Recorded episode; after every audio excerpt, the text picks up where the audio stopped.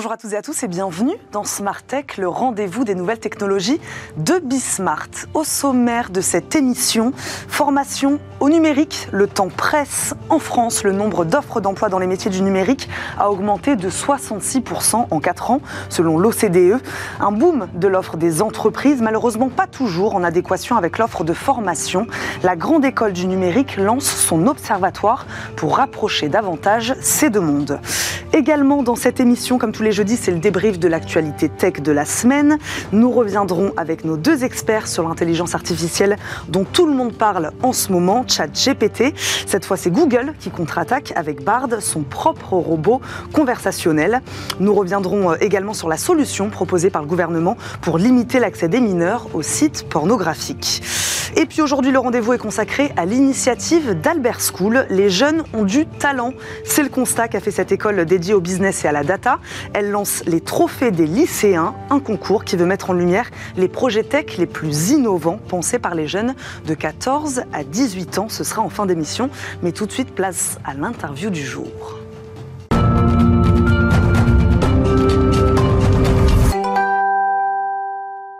La formation au numérique, c'est maintenant cette musique. Cela fait quelques années qu'on l'entend. Pourtant, dans les faits, ce n'est pas encore ça. Les besoins de recrutement dans le secteur sont toujours aussi importants. Et les entreprises, elles, sont en peine de candidats, faute de profils formés. La Grande École du numérique lance son observatoire pour lutter contre cette inadéquation entre offres et demandes. On en parle aujourd'hui avec Samia Gozlan, directrice générale de la Grande École du numérique. Bonjour. Bonjour. Merci beaucoup de nous accompagner aujourd'hui dans Smart Tech. Euh, l'ambition de former davantage de candidats au numérique, elle date pas d'hier, Samia Gozlan. Comment expliquez-vous aujourd'hui encore ce décalage entre donc les besoins des entreprises, c'est ce que je disais, et ce manque de candidats? Alors, ça date de, effectivement, depuis qu'on parle de transition digitale en 2015, on n'arrêtait pas de recenser les besoins de compétences des entreprises. On notait qu'il y avait un, gap euh, important. Déjà, on parlait de 50 000 postes en 2015 avec une projection à 220 000. On y est. Et ce gap a plusieurs raisons. La, une des raisons principales, c'est le fait que cette offre de formation, elle se construit par des opérateurs qui sont classiques, à savoir l'enseignement supérieur, mmh. euh, l'offre de formation continue, avec les OPCO. Et, l'émergence de métiers nouveaux euh, fait qu'il y a un, petit décalage. Mhm. En fait, cette offre de formation reste à la traîne. Le temps de concevoir des parcours, le temps de pouvoir les mettre mhm. en œuvre, le temps d'aller chercher les apprenants, le temps de les former, et eh ben, euh, on va dire le besoin des compétences, il est là et il n'est pas comblé. Mais est-ce que les actifs, eux, ont envie de se former au numérique? Bien sûr. Oui. Et il y a cette notion de ce qu'on appelle en anglais bah, enfin, upskilling ou reskilling, c'est la montée de compétences. Euh, et là, les entreprises jouent un rôle très important d'ailleurs, euh, elles deviennent un acteur de la formation, mhm. puisqu'elles ont leur propre académie, leur propre parcours pour pouvoir former leurs leur, euh, leur salariés et pour pouvoir euh, éventuellement monter leurs compétences techniques pour faire face à la demande. On serait plutôt sur des grandes structures, là j'imagine, celles qui participent activement à la formation au numérique Oui, effectivement, il y a des grands noms, bah, voilà, des IT schools de, grands, de, grandes entreprises, que ce mhm. soit dans le secteur bancaire, comme la Société Générale, ou ou ça soit Microsoft avec l'école d'IA avec Mais les besoins sont partout, Samia oui. dans les PME également. Oui, alors par contre, euh, effectivement, les besoins sont partout, partout en France, mmh. dans toutes les régions, mmh. et bien sûr une concentration en Ile-de-France qui concentre à la fois l'offre de formation, plus de 40%, et les besoins de compétences, mmh. euh, voilà, euh, enfin 40% des besoins de compétences et 25% d'offres de formation. Donc, les, mais les besoins sont partout. Comment vous qualifieriez l'offre de formation aujourd'hui en France? Alors, elle est qualitative. Ouais. On a recensé, nous, avec notre moteur de recherche, plus de 14 000 euh, formations au métier du numérique. Ces formations, on les a euh, cartographiées euh, selon six grandes catégories de métiers. On a travaillé avec l'écosystème, avec une approche, on va dire, co-constructif. Cette offre, elle est qualitative et, les, et ce qui semble émerger de plus en plus, c'est que pour certains métiers, on a besoin à la fois de compétences vraiment avérées, des bacs plus 5 avec l'expérience, mais sur d'autres métiers, il est encore possible de, voilà, de trouver un, un, bon poste, de bien progresser dans sa carrière avec plutôt un bac plus 3 qu'un bac plus 2 il y a quelques années. Alors, les métiers qui émergent le plus, bah, c'est tout ce qui concerne le, bah, le cloud, le télécom, mmh. télécom, la sécurité. Après, gestion... Ceux qui émergent ou ceux qui sont le plus recherchés aujourd'hui Alors, je vais être plus, plus précise, vous avez raison. en termes d'offres d'emploi, à égalité, on a effectivement les métiers de, la cybersécurité, du cloud et de télécom et la gestion de projets. Un, espèce de gestion, chef de projet digital qui peut tout faire. Mhm. et puis, la, question de cybersécurité est liée aussi au fait qu'avec la crise sanitaire, les personnes travaillent de chez eux, donc les entreprises ont, besoin de sécuriser les connexions entre le salarié et, son entreprise. Donc tout ça, euh, vraiment, c'est les deux euh, offres d'emploi qui émergent, enfin, qui sont là qui sont là ou qui sont pas comblés. Après, on a tout ce qui est développement, euh, voilà, et puis tout ce qui est data, IA, et bientôt à la, fin tout ce qui est plutôt infographisme, vidéo et design. On va parler euh, de cet observatoire. Euh, à quoi sert-il, euh, donc lancé par la Grande École du Numérique? À quoi sert-il? En fait, depuis longtemps, en tout cas en 2020, on a créé les observatoires régionaux pour identifier l'offre de formation numérique dans les régions, partout. au regard d'un écosystème numérique, l'écosystème des startups, l'écosystème des, voilà, des, entreprises qui sont dans les régions. Et petit à petit, on s'est rendu compte qu'il fallait... Aller... Du recensement, finalement. On observe on observe, On, observe on a fait des fiches, on a fait des, hmm. des analyses. Aujourd'hui, avec l'Observatoire national, à la fois de l'offre de formation et des besoins de compétences, on, est sur un autre niveau. D'abord, on a recensé toute l'offre de formation, 14 000 formations, hmm. dans une logique data driving, en travaillant avec les acteurs de l'écosystème, le CARIFOREF et mon compte CPF qu'on a cartographié, je viens de l'expliquer. Et là, il fallait aller un cran plus loin, mhm. c'est-à-dire trouver les, offres d'emploi. Au début, on les recensait à partir des job boards. On a trouvé une jolie start-up qui s'appelle Trouve ta voix, qui recense tous ces, ces, offres d'emploi et qui permet donc dans une carte de mhm. France interactive à la fois de recenser l'offre d'emploi et l'offre euh, de formation. Mm. Et là, on va voir les, trous dans la raquette quelque part. C'est-à-dire, dans chaque région, on va avoir à la fois ce qu'il y a comme offre d'emploi, mm. ce qu'il y a comme offre de formation, les métiers qui, qui sont le plus recherchés, les offres, les, offres, euh, les offres de formation qui sont le plus euh, présentes, et puis peut-être à ce moment-là, être dans une logique de proactif et permettre aux acteurs de l'écosystème de pouvoir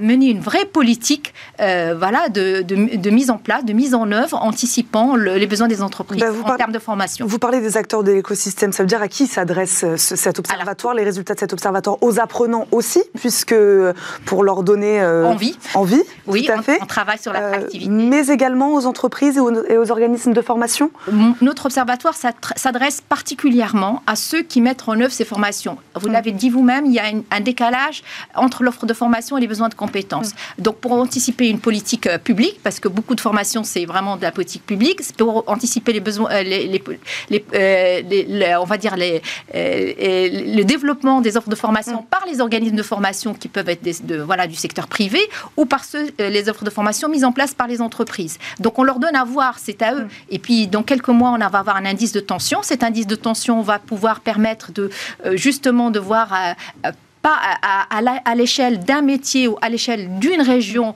quelle est et comment évolue euh, les métiers, comment évolue l'offre de formation, comment évoluent les besoins de compétences.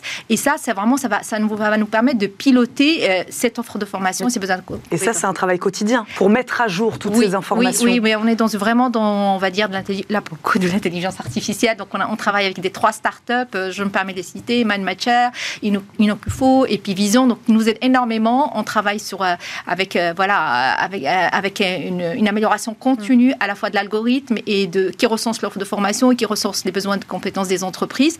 Et, c'est mis à jour mm. continuellement. Après, les rapports, on va les sortir plutôt dans tous les six mois parce que dans les rapports, je ne l'ai pas dit, on a à la fois euh, nos, les faits, mm. et nos analyses, mais surtout un regard croisé et, des, des, acteurs de l'écosystème et des experts. Il y a une trentaine d'experts dans le rapport qui a été publié le 31 janvier qui s'expriment mm. sur ce que je viens de dire, qui donnent leur avis, leurs sentiments. Ça vient des grands groupes, des DRH, à des, des, des organismes de formation, à des acteurs euh, de politique publique, de formation, etc.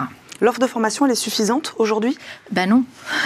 ben non, elle n'est pas suffisante. Elle n'est pas suffisante euh, selon les métiers et selon les régions. Mm. Et là, euh, on est dans un pays qui est très centralisé, donc on se retrouve avec des formations, avec, avec, avec qui va avancer en premier. Et donc cet observatoire, il peut également servir donc aux politiques publiques? Absolument.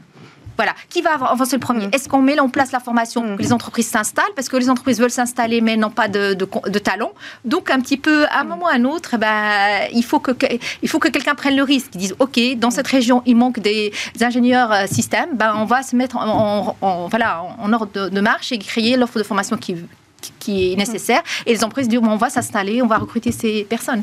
J'aimerais qu'on revienne sur ce que vous disiez tout à l'heure, euh, sur cet enjeu d'adaptation euh, aux mutations profondes et rapides euh, du secteur de la tech, du numérique, de l'informatique. voilà, que la formation donc ne saurait suivre, en tout cas assez vite. Comment on répond à ça? Si on n'y bah répond pas aujourd'hui, comment on y répond demain? Je veux me permettre de dire comment la Grande École du numérique a essayé de répondre comment on a essayé de répondre depuis six ans On a essayé de répondre en, structurant un réseau de formation numérique. C'est vrai qu'on était plutôt dans une logique inclusive et c'est important de le garder, on le garde. C'est-à-dire qu'on a, euh, on a fait émerger, en fait, on a aidé à l'émergence et au développement de tout ce qui était Coding School depuis 2013, 2000, voilà, 2014.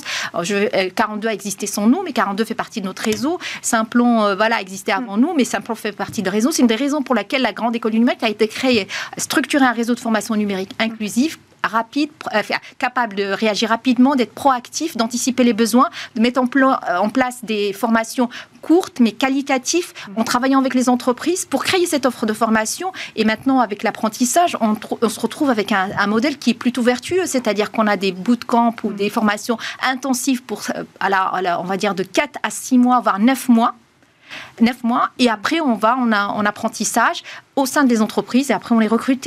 Et ça, vraiment, c'est quelque chose qui marche plutôt vraiment très très bien. Et on va le voir, euh, bah, si vous été dans le rapport d'impact qui va sortir en mois euh, d'avril-mai, on voit que par exemple, l'offre de formation, en tout cas au sein de notre réseau, hein, elle, a, elle, a, elle, a, duré à augmenter. On était à 9 mois, maintenant on est à 13 mois. La période de professionnalisation, elle était à 2-3 mois, là maintenant elle est à 6 mois. Donc on est vraiment dans cette logique de travailler avec les entreprises, d'être réactif, de créer l'offre de formation qu'il faut et de faire en sorte qu'il y ait une partie d'apprentissage bah, voilà, intense grâce à l'organisme de formation et puis une partie qui se fait au sein de l'entreprise. Tous ces acteurs sont proactifs, on terminera là-dessus. Voilà, je sais pas, une petite note d'espoir. Oui, ah, ah, enfin, oui, je pense que tout le monde est, est conscient. Ça, hmm. c'est clair. Tout le monde est conscient. Tous les experts avec qui on a discuté sont conscients de ce problème. Tout le monde essaie de trouver une solution.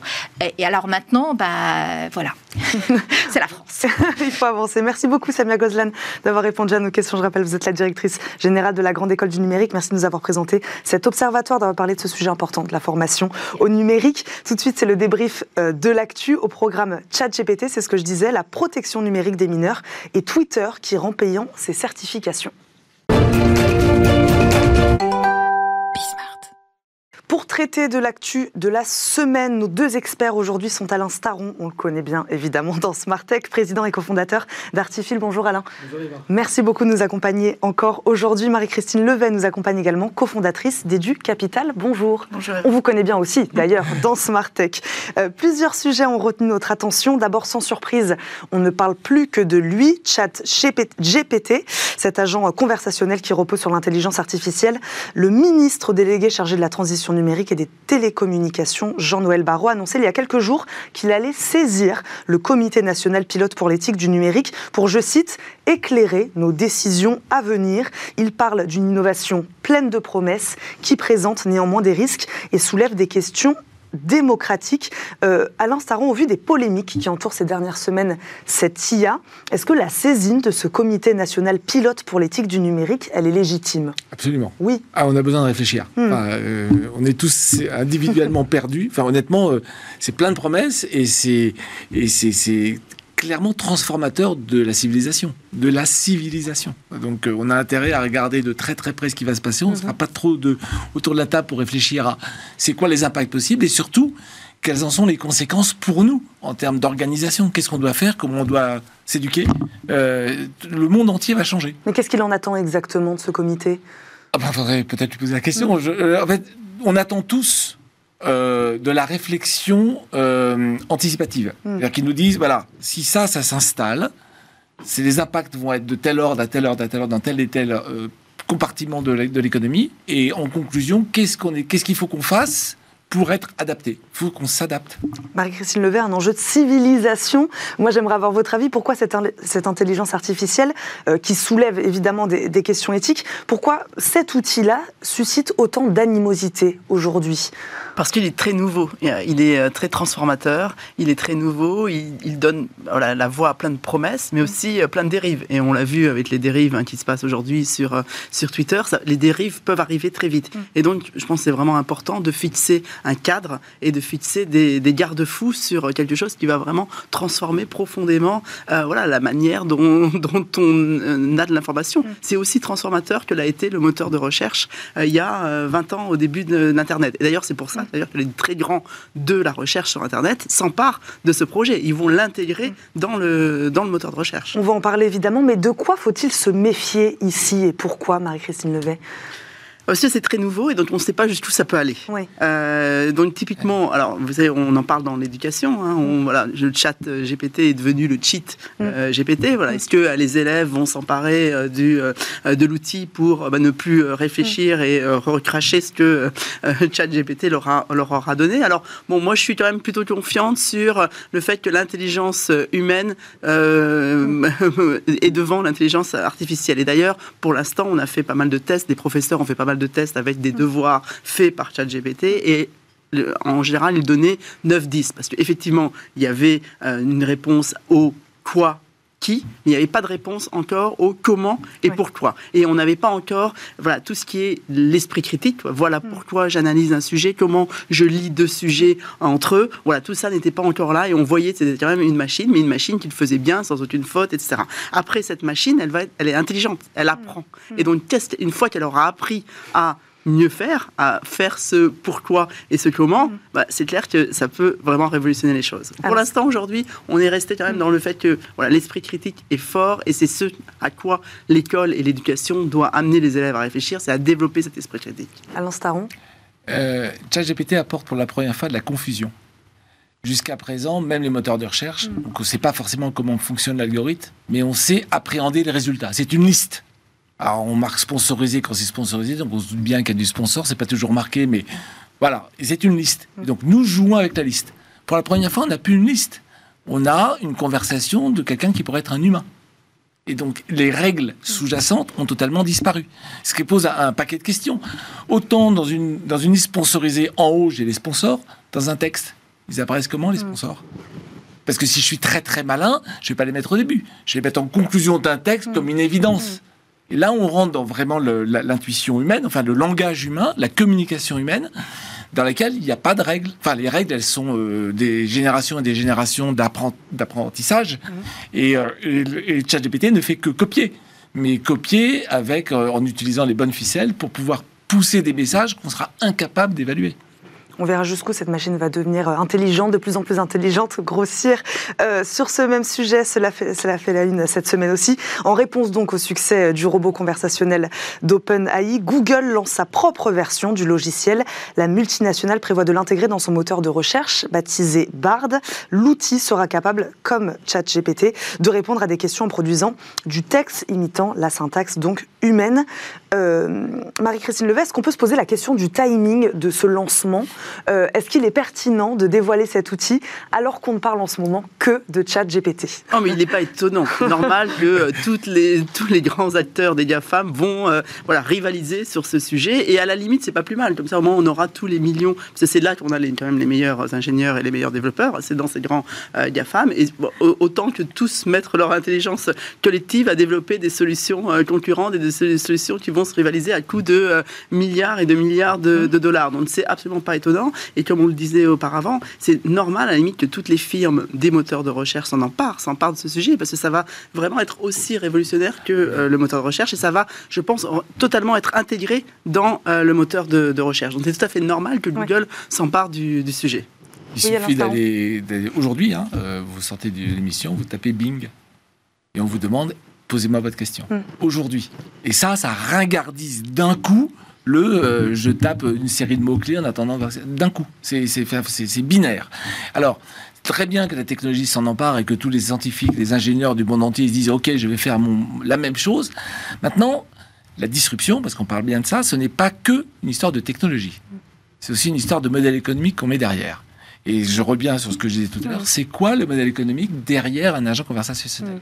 Autant la publicité sur un moteur de recherche, c'est facile, c'est qui vient des, des, des, listes. Je fais quoi du côté euh, agent conversationnel, sachant que la publicité, ça doit être encadré. Mm. Parce que la publicité, par, par essence, hein, on pousse de l'info, on essaie plus ou moins de manipuler les gens, donc il faut vraiment encadrer. Et ça, c'est du ressort euh, de, des autorités réglementatives. Donc sur l'intérêt pour Google de, ah bah, cet outil vous, tapez Google, vous tapez Bing, bah, vous allez sur Bing maintenant. La bonne nouvelle, c'est que Bing est très peu, très peu utilisé, donc tout le monde reste sur Google. Mm. Mais Google a intérêt à anticiper en disant bah, Moi aussi, je vais avoir dans ma barre de recherche, taper votre question en langage naturel. C'est juste un, un no-brainer. Ils sont obligés d'aller là, sinon ils sont ringardisés. Alors, ils ont l'avantage de la part de marché, hein, donc euh, euh, tout le monde va pas sur Bing aujourd'hui, mais on peut quand même faire confiance à Microsoft, qui a quand même un peu d'argent, pour euh, qui, a un moteur de recherche, pour chercher à le pousser aussi. Qui a intégré ChatGPT d'ailleurs, Microsoft bah, Parce que OpenAI, ils, sont, ils sont actionnaires, donc c'est dans Bing, c'est mm. aujourd'hui dans Bing. Marie-Christine Levet, cette lutte donc entre ces, entre ces géants, elle ne fait que commencer. D'ailleurs, on n'a pas parlé de, de Meta, hein, d'Apple. où sont-ils? Voilà, est-ce que cette guerre entre les géants sur, ah, cette, question de, de l'IA ne fait que commencer? Fait que commencer, c'est clair. Hein. il y aura de plus en plus d'argent et de plus en plus d'investissements dans, dans, ce domaine. Mais ce qui est euh, fondamental aussi et dont on n'a pas parlé, c'est que c'est vrai que par rapport au moteur de recherche, on connaissait les sources. Le moteur de recherche mm. voilà, nous répondait et nous disait voilà, telle information, elle vient de, de, de telle université, elle vient de telle. Euh, là, on ne connaît plus les sources. Et donc, ça pose des problèmes éthiques très importants. C'est qui sont les sources derrière ce que chat euh, GPT va nous, va nous donner. Et, et voilà. Et, et c'est là qu'il peut y avoir énormément de dérives si on ne connaît plus euh, les sources, et de transformation même de l'histoire, et de se dire d'où va venir, est-ce qu'on va avoir une conception très américaine, par exemple, euh, des choses, etc. Et c'est là vraiment que le gros sujet euh, d'éthique apparaît. Bah, typiquement, ils peuvent recombiner. Un agent, conversationnel peut recombiner des données sources, alors qu'un moteur de recherche, on ne les recombine pas, il les liste. Et là, c'est la porte ouverte. Comment fait-on pour savoir, ce que dit Marie-Christine, comment fait-on pour savoir comment ça a été recombiné? Nous passons maintenant à la deuxième actualité de la semaine. Nous parlons, je le disais, des sites réservés aux adultes qui seraient prochainement interdits aux mineurs. L'accès aux sites pornographiques en France nécessitera bientôt l'installation d'une application afin de prouver sa majorité. Le gouvernement souhaite imposer ce dispositif dès le mois de septembre pour empêcher les enfants d'accéder donc au contenu adulte. Euh, Alain Staron, est-ce que vous avez un peu étudié le sujet? En quoi elle consiste exactement cette application pour prouver sa, sa majorité? Bah, Ce que je comprends, c'est une, pareil, c'est d'utiliser des données personnelles qui disent qu'on dispose quelque part. Il y a plusieurs sources de données personnelles et d'émettre un, code barre, euh, enfin un QR code unitaire qui permet de valider le fait que ce, QR code unitaire porté par euh, quelqu'un euh, traduit le fait que ce quelqu'un a plus de 18 ans. C'est ça le principe. Ils ne sont pas encore arrêtés sur la technologie dans le détail, comment ça fonctionne, mais c'est ça le principe. Qui l'a élaboré, cet outil? Je ne sais pas vraiment. Je sais pas vraiment. Je pense que c'est d'abord une, euh, une, initiative du gouvernement. Hein. C'est, je hmm. veux euh, enfin faire quelque chose de hmm. sérieux sur ce hmm. sujet. Et, euh, et honnêtement, il n'y a pas tellement d'autres solutions. Après, toutes les difficultés qu'il va y avoir, c'est où est-ce que je vais trouver le, les datas qui me permet de caractériser l'âge de quelqu'un quand c'est un mineur. Parce que déjà que on a du mal, et c'est normal avec un adulte, avec un mineur, les données normalement elles sont très très protégées. Vous parlez de dispositifs sérieux. Les spécialistes disent eux justement que cette solution sera facilement contournable grâce à un VPN. Euh, pourquoi c'est ah. encore difficile aujourd'hui de croire en l'efficacité de cette solution, Marie-Christine Levet? Est-ce qu'on y croit cette fois? Bah, On aimerait y croire parce que c'est vrai que le fléau de la euh, pornographie hmm. euh, sur, voilà, sur les mineurs est terrible. Aujourd'hui, il y a quand même 20 millions d'utilisateurs de sites pornographiques mm. en France, dont 12% de mineurs. C'est-à-dire qu'il y a plus de 2 millions de euh, jeunes qui utilisent régulièrement des sites mm. pornographiques euh, euh, et, et, deux tiers ont moins de 15 ans. Mm. Donc c'est clair, c'est un énorme fléau en tant que mère de deux garçons, en tant que femme, c'est terrible. Ça donne une image très dégradante de la femme, ça brouille l'imaginaire des jeunes sur leur sexualité et sur leur corps, et donc il faut trouver des solutions. Après, ces solutions, elles vont être très euh, difficile à implanter. Parce que moi, je ne veux pas faire vieux dinosaure du web, mais dans les, au début euh, d'Internet, dans les années 2000, il y avait eu une volonté aussi de réguler l'Internet et de faire des lois pour empêcher euh, l'accès à des sites avec des, des, contenus illicites. Alors, c'était à la fois de la pornographie, mais aussi du contenu négationniste. Et à chaque fois qu'on essayait de mettre des garde-fous, les sites changeaient d'adresse.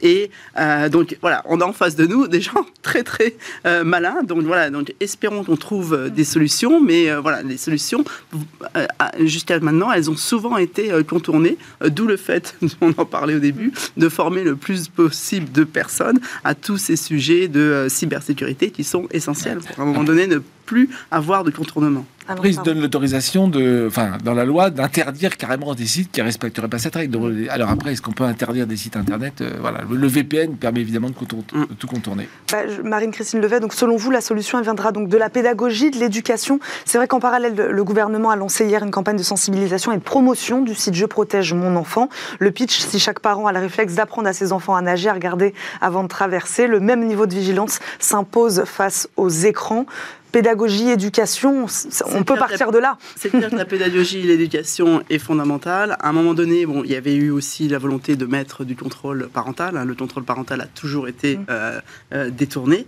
Euh, donc les, applications sont souvent mm. détournées. Et à un moment donné, je me rappelle très bien, il y avait, quand je dirigeais un fournisseur d'ATC, il y avait aussi la, logique de dire que tous les fournisseurs d'ATC allaient proposer un contrôle parental gratuit aux parents. Mais les parents ne les installaient pas parce qu'ils ne voulaient pas les mm. avoir pour eux-mêmes. Donc à un moment donné, c'est aussi une, une question de responsabilité euh, collective de tous sur euh, ces sujets. Mais voilà, je pense effectivement, si on arrive à trouver quelque chose qui euh, peut juger de l'âge pour pouvoir permettre de rentrer ou pas dans un, site, ça sera bien. Mais voilà, compliqué à ne pas contourner, détourner. Et malheureusement, la loi ne fait pas tout. Bah, c'est vrai que, comme le dit Marie-Christine Levet, c'est pas la première fois hein, que le gouvernement mmh. s'attaque à ce, à ce problème de l'accès des mineurs au contenu pornographique. Pourquoi c'est si difficile à encadrer, à contrôler Parce que déjà, ces sites-là ne sont pas domiciliés en France pour la plupart, à l'instar oui, et, en fait, le, c'est, on est toujours contre-mesure, contre-contre-mesure, mm. contre-contre-contre-mesure. Et donc, en fait, il y, a des, il y a des intérêts euh, à augmenter l'audience, euh, quelle que soit l'audience derrière, donc ce, qui est, ce qui est condamnable en soi, mais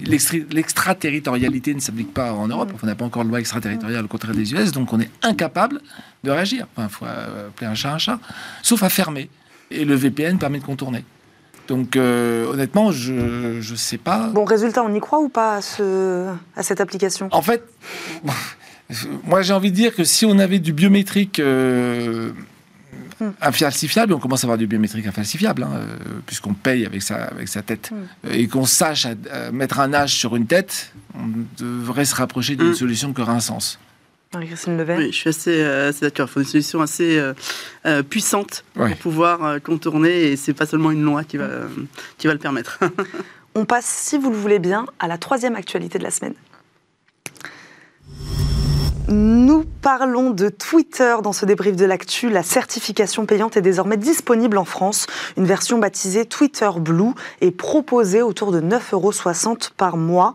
Euh, à l'instaron, pareil. Hein. moi, je vous pose la question est-ce que vous avez tout compris? Euh, Code bleu pour les comptes certifiés, gris ou jaune pour les organismes gouvernementaux. Voilà, est-ce que vous, vous avez compris ce, ah bah, nouveau code couleur? J'étais obligé d'aller voir la page Twitter Blue pour comprendre ce qu'il y a dedans. Et, et, honnêtement, euh, je suis pas très surpris qu'il y ait moins de 0,2% de gens qui est, qui est craqué. Hmm. Parce que c'est cher pour pas forcément grand-chose. Alors si, vous pouvez changer la couleur de l'icône Twitter sur votre téléphone. Super Voilà.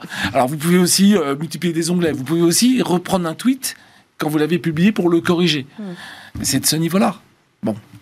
Euh, vous organisez un peu mieux euh, Space, comment vous accédez au contenu audio. Marie-Christine Moi, c'est un échec euh, cuisant. Hein. Il y a 300 000 personnes qui ont installé euh, euh, Twitter Blue. C'est, mm. je crois, 28 millions de dollars de revenus pour Twitter, 1% mm. de leurs revenus. Bon, à la limite, c'est rassurant. C'est rassurant, ça prouve que finalement, les usagers ne sont pas des mm. lapins chrétiens qui payent pour n'importe quelle fonctionnalité. Après, ce qui est beaucoup plus grave, c'est la dérive de Twitter en ce moment. Il y a vraiment une dérive de Twitter. C'est devenu quand même là où on retrouve les propos les plus négationnistes, racistes, homophobes, etc. Il y a quand même eu, euh, avec euh, la volonté d'Elon Musk de, de, réduire fortement les coûts de Twitter et d'enlever euh, la modération, on se demande bien, est-ce qu'on a intérêt finalement à rester sur ce réseau? Moi j'ai une question, il y aura des conditions à remplir pour obtenir cette certification ou il faut juste payer maintenant? Ah moi ce que je comprends c'est, moi j'aurais sorti ma carte de crédit, je devenais Twitter Blue. Hein. Hmm.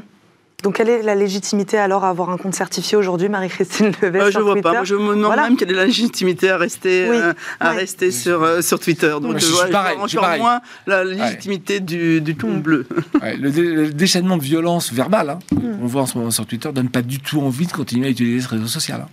On n'est plus dans l'échange, on est dans l'invective. L'ambition ici pour Twitter, c'était laquelle? C'était on, modifie le modèle économique là. Ah bah, Elon Musk s'est jamais caché de dire cette boîte gagne pas d'argent, il faut mm. se mettre à gagner de l'argent. Bien.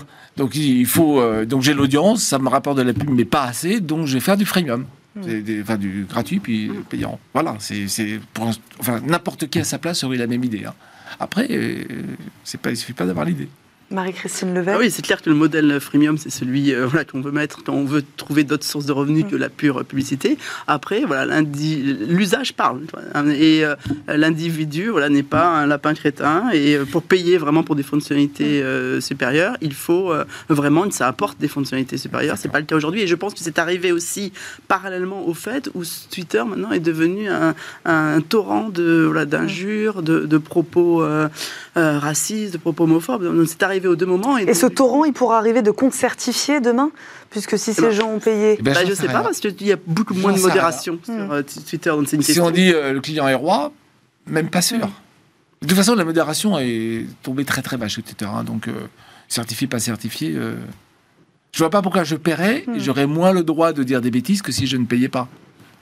Vous parliez des euh, avantages de cette certification. Euh, c'est quoi la promesse ici de Moi, je ne l'ai pas énormément Twitter compris, à part d'avoir le super badge, de, voilà, de se dire euh, devant, hmm. devant les autres qu'on a son super badge et qu'on est, et qu'on est hmm. un peu plus influenceur que les autres. Je trouve que finalement, voilà, la promesse n'est pas très claire. Elle incite pas les gens à, payer. de manière générale, oui, on, parlait hein, tout à l'heure de tous les sites, de toutes les choses gratuites. À un moment donné, on veut les, les limiter. Quand il y a eu à un moment donné de la musique sur Internet piratée, il y avait eu aussi comme euh, la volonté hein, de gouvernement de couper cette musique mm. piratée. Quand il y a eu Spotify qui a demandé aux gens de, payer pour un service qui vraiment valait la peine, là les gens mm. payent. Là, le mm. service ne vaut pas la peine. Bon, la preuve, ça marche pas.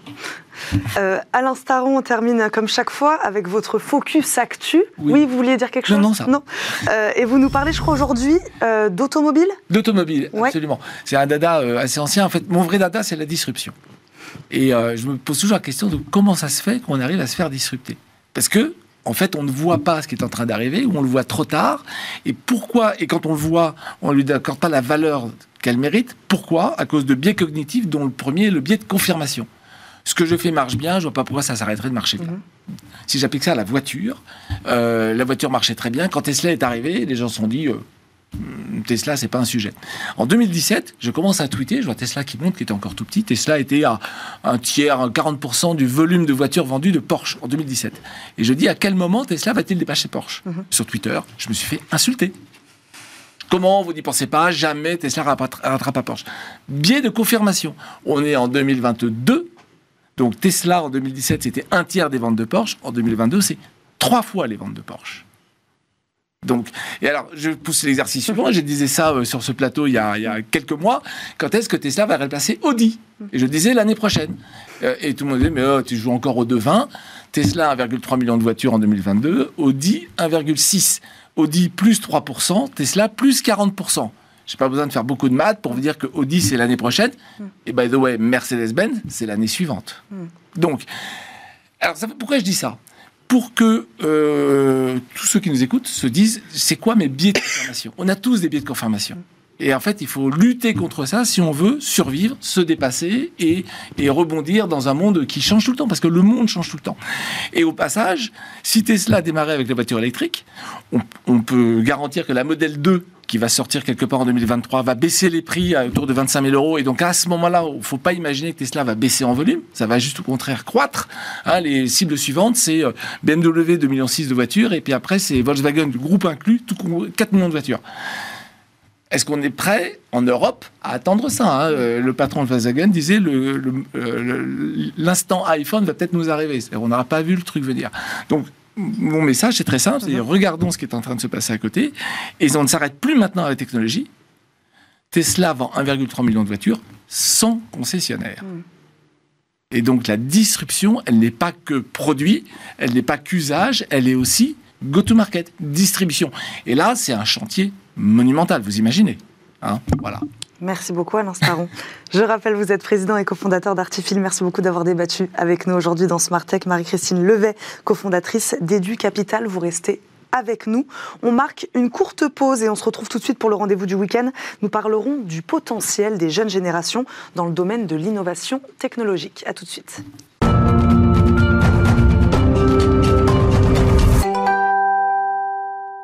Zoom aujourd'hui dans le rendez-vous du week-end sur une initiative de l'école Albert School. L'établissement dédié au business et à la data a voulu mettre en lumière le potentiel extraordinaire des jeunes générations dans la tech et l'entrepreneuriat. Ce programme, c'est le trophée des lycéens. Nous en parlons aujourd'hui avec Mathieu Hurtel, cofondateur d'Albert School. Bonjour. Bonjour. Bienvenue dans Smart Tech. Merci beaucoup de nous accompagner. Euh, vous êtes un établissement donc de l'enseignement supérieur. Comment est née cette envie de s'engager auprès des lycéens? Écoutez, en fait, je pense que la genèse du, projet, c'est vraiment les entretiens qu'on fait passer avec nos futurs euh, recrues. Mmh. On en fait passer un certain nombre puisqu'on est euh, sélectif et donc malheureusement, il y a plus d'entretiens que de candidats. Et mmh. quelque chose qui revient beaucoup, c'est effectivement la volonté qu'ont les jeunes aujourd'hui, enfin en tout cas un certain, un certain mmh. nombre d'eux, de s'engager au-delà de l'engagement scolaire. Euh, à la fois dans des projets qui peuvent être de type entrepreneurial, euh, des projets entrepreneuriaux, ou mhm. au contraire d'avoir des projets qui sont euh, de type associatif, mais on a vraiment en tout cas cette, cette envie de mener des projets et des structures d'accompagnement qui ne sont pas là. parce que pour plein de raisons, l'éducation nationale n'est pas capable de les mhm. accompagner et on le comprend bien, ce n'est pas leur métier premier. Mais on a souhaité mettre en lumière vraiment et mhm. accompagner ces jeunes. Quel est le lien et l'intérêt pour Albert School de ce trophée des lycéens? Écoutez, nous on fait ça parce que vraiment on pense que euh, fédérer cette communauté, être mm. capable de leur donner euh, une caisse de résonance, c'est quelque chose qui est important et mm. ça rejoint vraiment la mission d'Albert School qui est d'aider euh, justement les jeunes à permettre d'aller, d'emmener leur projet le plus loin possible. Mm. Et donc c'est vraiment dans cet esprit-là, c'est-à-dire dans la philosophie d'Albert School, de permettre aux élèves de mener leur projet qu'on a décidé de mettre en place cette initiative. Donc qu'est-ce que vous mettez en lumière très exactement? Est-ce que ce sont des profils de jeunes, euh, des projets, des compétences? Bah, Écoutez, il y a, six catégories euh, différentes donc, qui vont récompenser des, des, euh, des, projets du coup, hmm. différents. Il y a des projets qui sont des projets de type vraiment entrepreneuriaux. On a effectivement plus de 25 000 candidatures à ce jour et les hmm. candidatures c'est jusqu'au 25 mars, donc on continue à en recevoir un certain nombre tous les jours. Donc 25 000 candidatures pour combien de, finalistes? Il y aura 18 finalistes, 18 finalistes. et 6 lauréats, donc mmh. euh, la compétition euh, est rude néanmoins, et donc euh, dans, cette, dans ces 25 000, on a évidemment des projets qui sont extrêmement variés, mmh. on ne peut pas tous, tous les citer ici, mais encore une fois, sur les six catégories qu'on a, on a à la fois des projets qui vont récompenser euh, des, projets vraiment entrepreneuriaux. On a des mhm. jeunes qui ont monté des boîtes, qui ont vraiment monté des boîtes qui sont en plus euh, plutôt prometteuses, certaines qui marchent bien. Et on a au contraire des, enfin pas au contraire, mais en mhm. tout cas par ailleurs des projets, encore une fois, comme je disais tout à l'heure, qui sont plus à vocation sociale. Et là aussi, on aimerait mettre euh, donner un coup de pouce et mettre en lumière ces projets-là.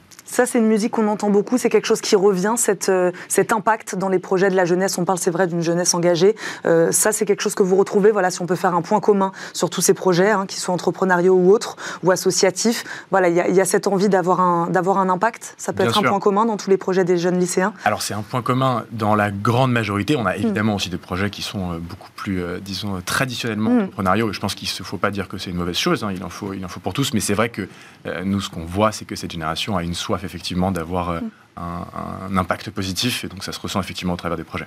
Quels sont les domaines? Je parlais de la technologie. Euh, je crois que vous pouvez aussi accueillir des projets autour de l'art, des sciences? Tout à fait, tout à fait. En fait, on a bon, une des catégories qui correspond plus à une innovation, donc une, innovation qui n'a pas vocation à générer un chiffre d'affaires au sens euh, traditionnel d'un business. Euh, et donc effectivement, dans ce cadre-là, on a des gens qui proposent des choses très intéressantes dans l'art, alors soit avec, soit sans NFT, parce que c'était un petit peu évidemment Euh, la mode et, euh, on a eu des projets qui vont dans ce sens-là. Mais on a aussi même en sciences des choses des choses très intéressantes. Je ne peux pas trop en, mm. dévoiler maintenant, mm. mais c'est vrai qu'effectivement, on a vraiment des choses qui vont dans toutes les directions. Euh, beaucoup de projets entrepreneuriaux, comme je le disais, mais aussi des projets plus artistiques. Pourquoi c'est important, selon vous, de valoriser cette, ces, ces innovations-là, enfin, ou en tout cas cette envie d'innover dès le plus jeune âge? Je pense qu'il n'y a pas de il n'y a pas de recette euh, pour devenir euh, entrepreneur ou mm. porter des projets. Il n'y a pas d'âge pour le faire. Euh, le système éducatif français laisse peu, ou en tout cas moins, sa place que d'autres systèmes pour avoir des activités extrascolaires, pour le dire de manière très très large. Et donc on pense que accompagner les jeunes qui ont envie de faire ça, c'est vraiment une manière pour eux de les aider à mettre toutes les chances de leur côté pour, pour être capables plus tard de réaliser vraiment, vraiment leur projet. Marie-Christine Levet, comment vous regardez un, programme comme celui-là, puisque la tech, l'éducation, euh, c'est votre sujet euh, Voilà, c'est important d'aller les, chercher jeunes. Ces entrepreneurs C'est essentiel. Alors je dirais que bah, nous, notre métier, hein, c'est d'investir. Nous, on reçoit les, les j'espère, les futurs euh, mm. euh, jeunes qui seront passés par euh, le trophée des lycéens d'Albert Stuhl et qui auront envie de créer leur société. Mm. Moi, je suis convaincu que l'innovation, elle vient souvent de, jeunes structures qui n'ont pas des cadres établis et qui peuvent partir de la, mm. de la feuille blanche. Et c'est vrai que le plus tôt on commence, le mieux. Le système français, voilà, n'est pas éducatif, n'est pas adapté Hein, hmm. pour euh, voilà, lancer euh, l'entrepreneuriat, comme peut l'être un des, systèmes euh, aux États-Unis où on a beaucoup plus cette culture de l'entrepreneuriat hmm. très jeune. Mais on voit que ça change beaucoup. Hein. Nous, on a financé Live Mentor, qui est une école de l'entrepreneuriat hmm. en ligne. C'est des programmes de trois mois qui permettent à des gens de créer leur entreprise avec un coaching adapté. Il y a plus de 10 000 personnes qui sont passées par ces programmes pour vraiment se dire voilà, comment je crée mon entreprise. Donc on voit qu'il y a un énorme besoin et une volonté forte hein, de plein de jeunes de créer des entreprises beaucoup des entreprises à impact. Donc c'est vrai que plus tôt, euh, le plus tôt on commence, euh, euh, le mieux. Puis là, on le voit, c'est une initiative de l'enseignement supérieur quelque part. Donc c'est-à-dire que c'est un supérieur aussi qui essaye de disrupter mm, mm. l'enseignement supérieur classique. Sachant qu'on a effectivement dans les, dans les, les jurys euh, de ce prix. On a également euh, typiquement la directrice du master euh, XHEC entrepreneur. Donc on a effectivement, on allait chercher des, entrepreneurs comme Maud Caillot par exemple mm. de Gringot. On allait chercher donc ce que je le disais à, l'instant, des gens qui sont dans l'éducatif mm. supérieur plus traditionnel. Donc vraiment, je pense que ce projet fédère des mm. énergies différentes. Et je pense que tout le monde, enfin c'était assez facile en gros de, de convaincre les gens de la pertinence du projet. De quelle forme d'accompagnement ils vont bénéficier ces jeunes lauréats par la suite? Alors euh, déjà très euh, concrètement de 2000 euros par, euh, lauréat, également d'un accompagnement en coaching par justement des élèves en master qui ont du coup 50 plus qu'eux en moyenne, qui se font partie du master Polytechnique HEC, dont je parlais juste avant, entrepreneur. également d'une mise en lumière au travers de nos partenaires qui mettront en lumière les, projets, nos partenaires médias. et on a également même un, prix spécial qui sera la possibilité pour un d'entre eux de développer un MVP. Donc un MVP, c'est un minimum viable product, c'est-à-dire dire une version euh, euh, un peu simple d'une application si jamais ça s'y prête pour le lauréat qui, qui, euh, permettra de, qui remportera ce, prix-là. Donc pour ceux qui nous écoutent, jusqu'au 25 mars pour s'inscrire, c'est ça? Il faut avoir entre 14 et 18 ans et remplir quelle autre condition? C'est tout? C'est tout, effectivement. Être, et arriver avec son projet. Et voilà, exactement. et la cérémonie aura lieu le, le 8 avril.